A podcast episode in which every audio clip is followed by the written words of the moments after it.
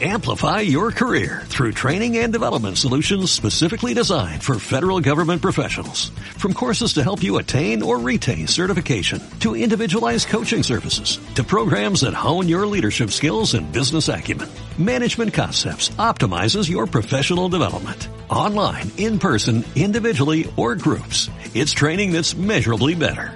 Learn more at managementconcepts.com. That's managementconcepts.com. Estás escuchando La gente de los dos soles.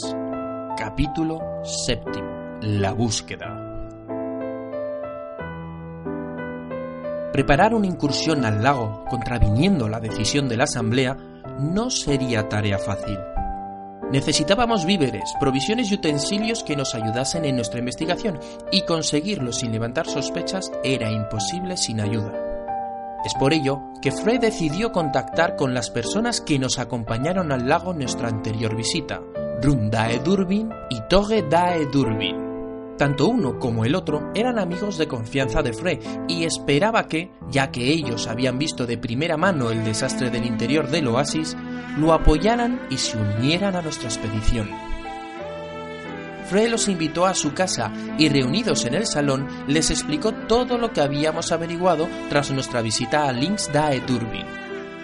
Las mismas sospechas que teníamos nosotros llevaban dando vueltas en la mente de Ru y Toge y se sintieron indignados cuando les llegó la noticia de que la Asamblea había rechazado organizar una investigación sobre el asunto. En este punto fue en el que Frey les confesó su intención de acudir de nuevo al lago para intentar averiguar qué era lo que allí estaba pasando. Run y Toge se miraron con asombro el uno al otro, y fue Run quien habló primero expresando su inquietud, señalando lo arriesgado que era desobedecer a la asamblea. Como poco podría ser amonestado y aún así contaría con el desprecio del resto de los componentes de su comunidad y poniéndose en lo peor si arriesgaban a ser condenados al destierro.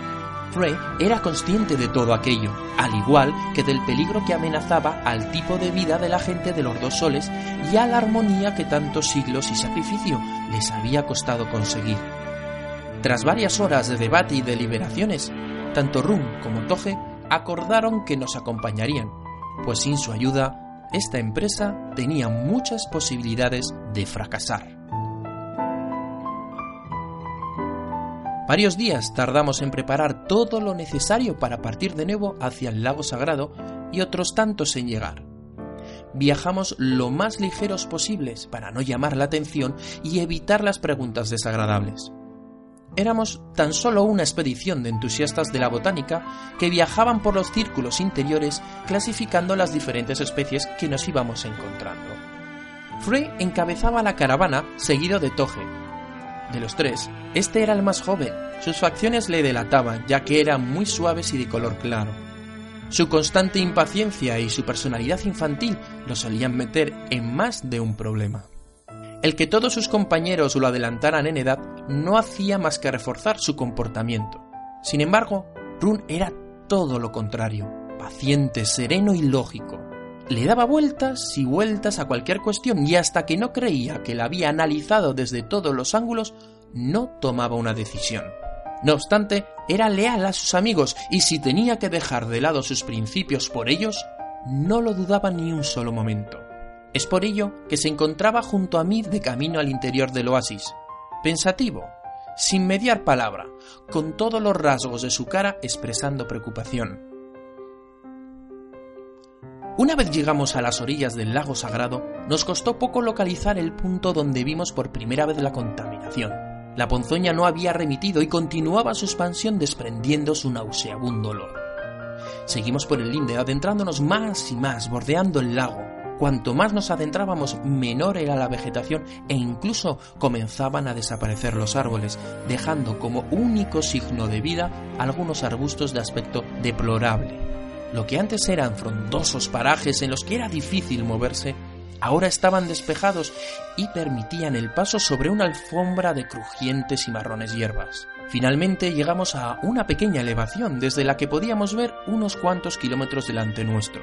Allí, en la lejanía, se perfilaba lo que a mis ojos parecía una edificación con largos tubos saliendo de ella. De repente, un gruñido a nuestras espaldas nos sorprendió. Rápidamente nos giramos y sin que pudiéramos casi reaccionar, una bestia horrenda de aspecto insectoide saltó sobre Toge y lanzando un zarpazo sobre su pecho volvió a rugir. Toge lanzó un alarido de dolor. Cogimos piedras, ramas y palos y los lanzamos sobre esa bestia con la esperanza de espantarla antes de que pudiera herir mucho más a nuestro compañero. Afortunadamente nuestro ataque funcionó, sin embargo, Toge estaba gravemente herido. Su sangre verde brotaba de la herida de su pecho. Teníamos que parar la hemorragia a toda costa. Frey juntó varios trozos de tela con unas gasas y ciertos ungüentos que traía en su botiquín y se los aplicó a Toge a lo largo de la herida que cruzaba desde su hombro hasta la parte baja de la axila. A pesar de la aparente gravedad de su estado, Toge seguía consciente e intentaba, en la medida de lo posible, mantener la serenidad. Mientras Frey cuidaba de Toge, Run y yo preparamos una zona en la que pudiéramos descansar en lo alto de aquella pequeña colina, ya que mover a Toge en ese estado no era una opción. Tras un par de horas y tras comprobar que el estado de Toge no empeoraba, nos reunimos para decidir cuál era el siguiente paso a dar. Nuestra prioridad era llevar al herido a un lugar donde pudiera recibir ayuda médica adecuada, y el asentamiento más cercano con sanador estaba por lo menos a una jornada de viaje, por lo que esta decisión conllevaba abandonar la misión que allí nos había traído. Toge, el cual pensábamos estaba descansando, escuchó toda la conversación e intervino negándose a ser trasladado no sin antes haber finalizado nuestra investigación, ya que lo que había en juego implicaba a toda la comunidad y no tendríamos otra oportunidad para volver a adentrarse en las lindes del lago sagrado sin el permiso de la asamblea. Toge estaba decidido y se mantuvo firme en su decisión, de tal manera que decidimos que Rum se quedaba al cuidado de nuestro compañero, mientras que Frey y yo continuaríamos el viaje hasta alcanzar aquel edificio del que sospechábamos era el origen del envenenamiento del lago.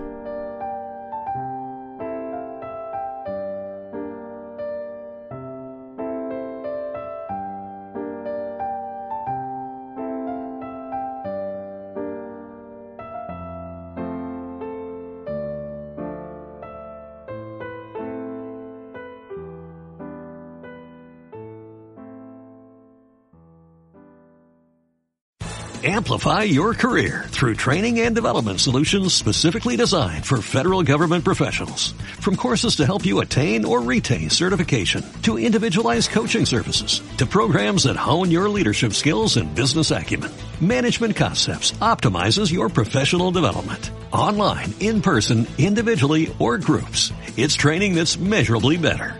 Learn more at managementconcepts.com. That's managementconcepts.com.